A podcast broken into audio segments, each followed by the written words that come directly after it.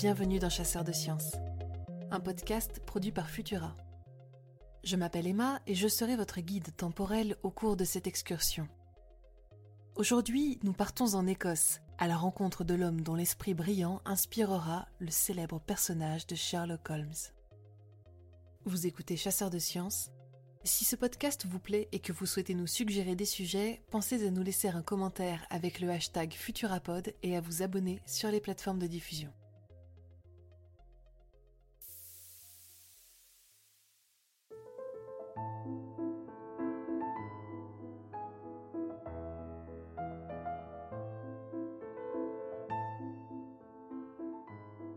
Nous sommes en 1880. Des échos de voix et de métal résonnent dans les couloirs de pierre de l'infirmerie royale d'Édimbourg. La lumière du soleil filtre à travers les fenêtres à guillotine du bâtiment, tandis qu'infirmiers et médecins s'affairent d'une chambre à l'autre. Dans la salle d'admission, un personnage à la silhouette filiforme vient de faire irruption parmi les malades et les blessés. Il est entouré d'un groupe d'étudiants aux yeux brillants, manifestement suspendus à ses lèvres dans l'attente de quelques déclarations exceptionnelles. Le chirurgien Joseph Bell fait quelques pas vers un homme assis sur l'un des bancs de bois et le détaille un instant. Rien ne semble particulièrement distinguer ce patient des autres, mais lorsque l'éminent professeur ouvre la bouche, l'assistance reste coite. Bonjour mon brave monsieur. Permettez-moi de vous déranger quelques instants. Auriez-vous servi dans l'armée, par hasard? Oui, monsieur. Vous êtes déchargé depuis peu, n'est-ce pas? Oui, monsieur. Vous étiez dans un régiment dans les Highlands, je dirais. Oui, monsieur. Stationné à la Barbade. Oui, monsieur. Se tournant alors vers ses élèves, dont les yeux sont à présent ronds comme des soucoupes, Bell explique. Vous voyez, messieurs, cet homme est tout à fait respectable, mais il n'a pas ôté son couvre-chef, car il en va ainsi dans l'armée. S'il en avait été déchargé depuis longtemps, il aurait eu le temps d'acquérir les mœurs civiles. Son air autoritaire laisse aisément deviner qu'il est écossais. Et pour ce qui est de la Barbade, on peut voir qu'il est atteint d'éléphantiasis, une maladie provenant des Indes et non d'Angleterre. Dans le groupe d'étudiants, Arthur Conan Doyle, 20 ans et des idées plein la tête, écoute avec passion ce professeur qui, il l'ignore encore, lui inspirera l'un des plus grands personnages de fiction. Joseph Bell naît le 2 décembre 1837 à Édimbourg. Il est le digne descendant d'une famille de chirurgiens qui depuis 140 ans occupent des postes prestigieux dans la communauté médicale de la capitale. On y trouve notamment Benjamin Bell, considéré comme le premier chirurgien scientifique en Écosse, et Charles Bell, qui donne son nom à une paralysie faciale. Bien qu'il soit le dernier de sa lignée à exercer cette profession, loin de mettre un terme à la légende familiale, Bell lui permet de prospérer de la plus étonnante des manières. Le jeune homme accomplit des études brillantes et sort diplômé de l'université en 1859 à l'âge de 21 ans. Il devient interne à l'infirmerie royale sous le mentorat de James Syme, surnommé le Napoléon de la chirurgie et assistant de Robert Liston, dont nous avons déjà compté la catastrophique opération dans un précédent épisode. En parallèle d'un début de carrière remarquable, Bell s'adonne à deux de ses passions qui dénotent déjà son goût prononcé pour l'investigation. La dialectologie, ou la branche permettant d'identifier la provenance d'un individu à partir de son accent et de son vocabulaire, et l'étude de l'écriture manuscrite et de ce qu'elle peut révéler sur l'origine et le statut social d'une personne. À l'âge de 26 ans, Bell donne ses premiers cours à Surgeon Square, où il fait rapidement sensation. Il faut dire que son physique à lui seul suffit à le rendre notable. Grand, mince, les épaules carrées et le visage mat entouré de grands favoris, il est doté d'une paire d'yeux gris au regard pénétrant et se déplace d'une démarche claudicante suite à la diphtérie qui a paralysé l'une de ses jambes.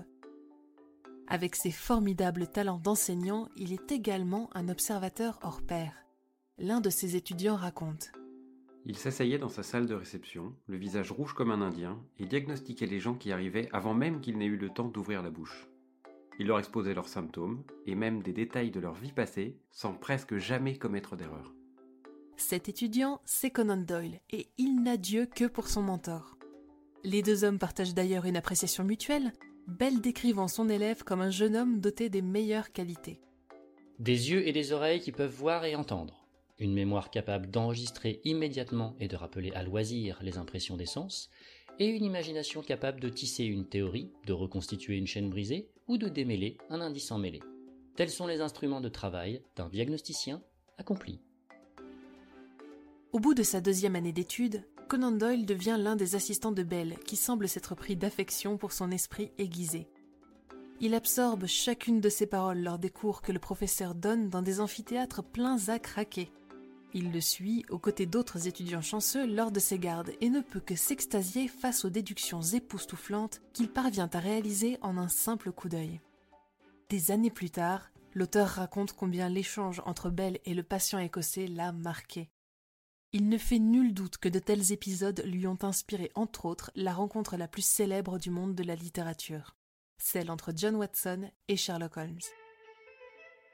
Une amitié profonde se tisse et perdure entre les deux hommes. Et lorsque Conan Doyle publie pour la première fois les aventures du détective, il ne manque pas de rappeler à Bell que Sherlock ne serait rien sans lui. La ressemblance entre les deux personnages est si frappante qu'elle n'échappe pas à Robert Louis Stevenson, auteur de L'étrange cas du Dr Jekyll et de Mr Hyde, et lui aussi ancien élève du chirurgien écossais. Quand il n'est pas au chevet des membres de la famille royale, en train d'opérer ou d'enseigner la chirurgie, on raconte que Bell prête ses talents de profiler aux forces de police. Si l'on en croit certaines sources, il aurait même pris part à la traque de Jack l'Éventreur aux côtés de Scotland Yard en 1888. Mais les pistes permettant d'évaluer la véracité de cette histoire sont aussi troubles que celles menant à l'Éventreur lui-même. Après une carrière couronnée de succès, le bien-aimé et admiré Joseph Bell s'éteint dans le petit village de Milton Bridge le 4 octobre 1911. Non content d'avoir marqué son époque, il laisse également derrière lui un héritage considérable, tant dans le domaine de la médecine que dans celui de la criminologie et, inopinément, dans la littérature. Conan Doyle n'est d'ailleurs pas le seul à prendre inspiration sur son professeur, puisque du côté de la bande dessinée, Johannes Farr lui consacre toute une série d'aventures fantastiques à son nom. Il est également le mentor de l'un des trois personnages principaux dans le manga steampunk City Hall. Si peu de gens se souviennent aujourd'hui de son nom, Joseph Bell aurait été ravi d'apprendre que celui-ci continue de vivre dans les pages de la fiction, visible par tous, mais reconnaissable uniquement pour ceux qui savent observer.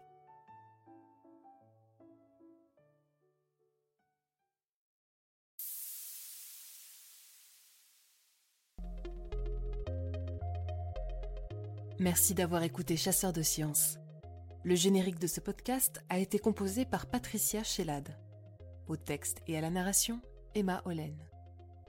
Merci à Boris Diniz et à Loulou de qui prêtent leur voix respectivement au patient écossais et à Arthur Conan Doyle, et à François de la chaîne YouTube Primum Non Nocere qui interprète le rôle de Joseph Bell. Si vous appréciez notre travail, n'hésitez pas à nous laisser un commentaire et 5 étoiles sur les plateformes de diffusion pour nous soutenir et améliorer notre visibilité. Vous pouvez vous abonner sur Apple Podcast, Spotify, Deezer et bien d'autres pour ne plus manquer un seul épisode. Quant à moi, je vous retrouverai prochainement pour une future expédition temporelle d'un chasseur de sciences. À bientôt.